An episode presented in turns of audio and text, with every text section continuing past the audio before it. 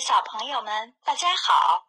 欢迎来到博雅小学堂，我是毛四阿姨。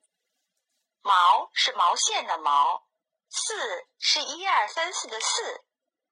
咱们的讲述不放音乐，我们的接头暗号是哨子声。今天我给我的儿子铁头以及诸位小朋友讲的故事是地球的内部。好了，现在请你们赶紧躺到妈妈的怀里，打开耳朵，认真聆听吧。当我还是一个小孩的时候，好奇心特别重。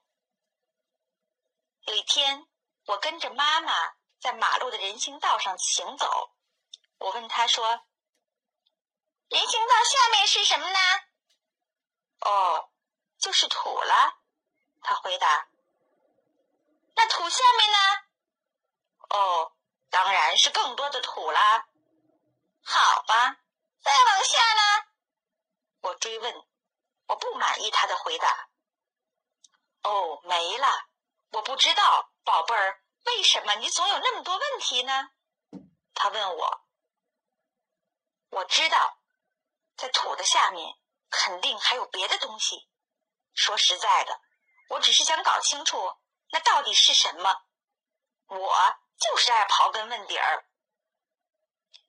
我还听说，坏孩子死后会被埋到地下的某个地方，也许是个大洞之类的地方。我想知道事实是否和大人所说的那样。我还听说，从我们地，从我们站的地方往下钻，滋滋。滋，一直钻到世界的另一边儿，就是美国人生活的地方。他们都头朝下，像趴在天花板那样倒着走路。我也想知道是不是那样，所以我下决心挖穿地球，看它的究竟。我要往下挖，挖，不停的挖，直到世界的另一边儿。到时候，咱就搞清楚了。你知道，那时候我还是个小屁孩儿，胆子却不小。我在后院的葡萄架下面拿一把玩具小铲子，悄悄地工作了起来。那地点很隐蔽，没人知道我在做什么。在我完成自己的工作前，我只想对父母保密。我挖呀挖，一天一天的过去了。一开始是软土。挖起来很容易，接着又挖到了硬土，很实在。我挖的这个洞，钻进去伸及我的腰部。一个晚上，爸爸问我：“嘿，后院的洞是怎么回事？”完了，秘密暴露了。在我如实回答后，他没有笑话我，至少没有笑出声。他说：“嘿，你知不知道要挖多深才行？”我真的不知道，你说呢？到底能不能挖穿地球？爸爸说：“我告诉你，永远永远都不会，或者说几乎不可能打穿地球。从地球的这一端到另一端有八千英里，而且一路上几乎全是岩石，岩石还是岩石，就这样。完蛋，完蛋了！”我只能默默放弃。如果没有人真正的穿过地球，你怎么知道那是八千英里呢？我追根刨底儿，我记不清爸爸当时是怎么回答我的了。那时候我太小了，听不明白。如果我告诉你我们是如何知道这个距离是八千英里的，我也担心你们太小听不明白。其实我们不用穿过地球就可以知道结果。让我解释一下给你听吧。有一个有趣的现象：不管是小号球、中号球还是大号球，每个球最大一圈的长度都是直穿距离的三倍多一点儿。这是不是有趣呢？如果不信，你可以试一下，拿一个苹果或者橙子，测量一下它的长度，然后从中间切开，量一下它的宽度，你就会发现这个道理：球的直径是它长度的三分之一。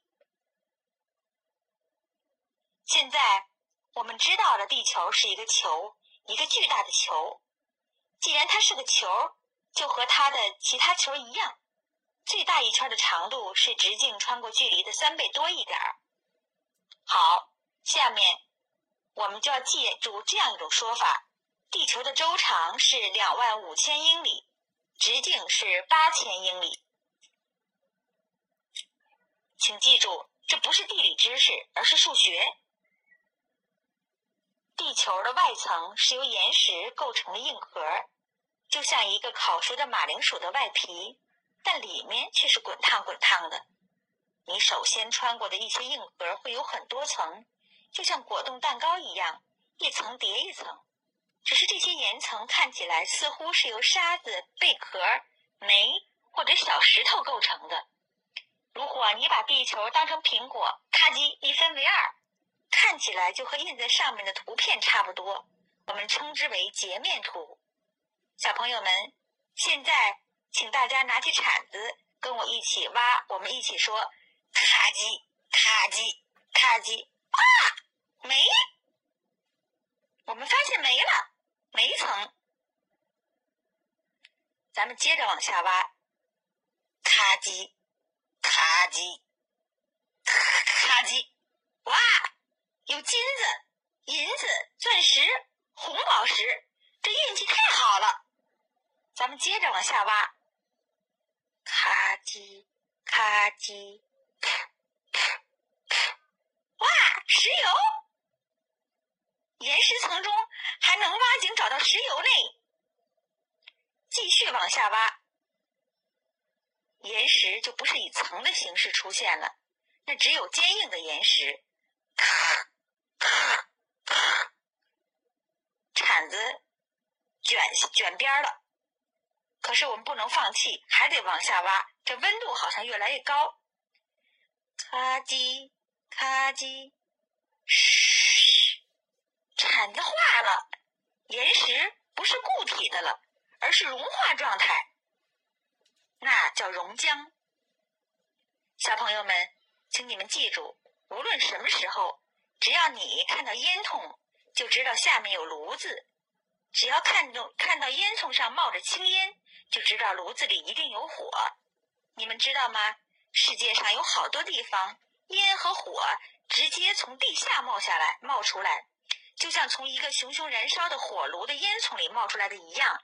这种地方叫做火山。为什么我们的世界由岩石构成呢？为什么不是由铜、玻璃、瓷器构成？为什么世界选择了球形，而不是箱子、线团儿？或者是一只旧鞋子的形状呢？好了，这些问题阿姨也一时回答不了你们。等大家长大了以后，慢慢的去寻找答案吧。今天的博雅，今天的博雅小学堂就到此结束了。我是毛四阿姨，毛是毛线的毛，四是一二三四的四。我们下期节目再见。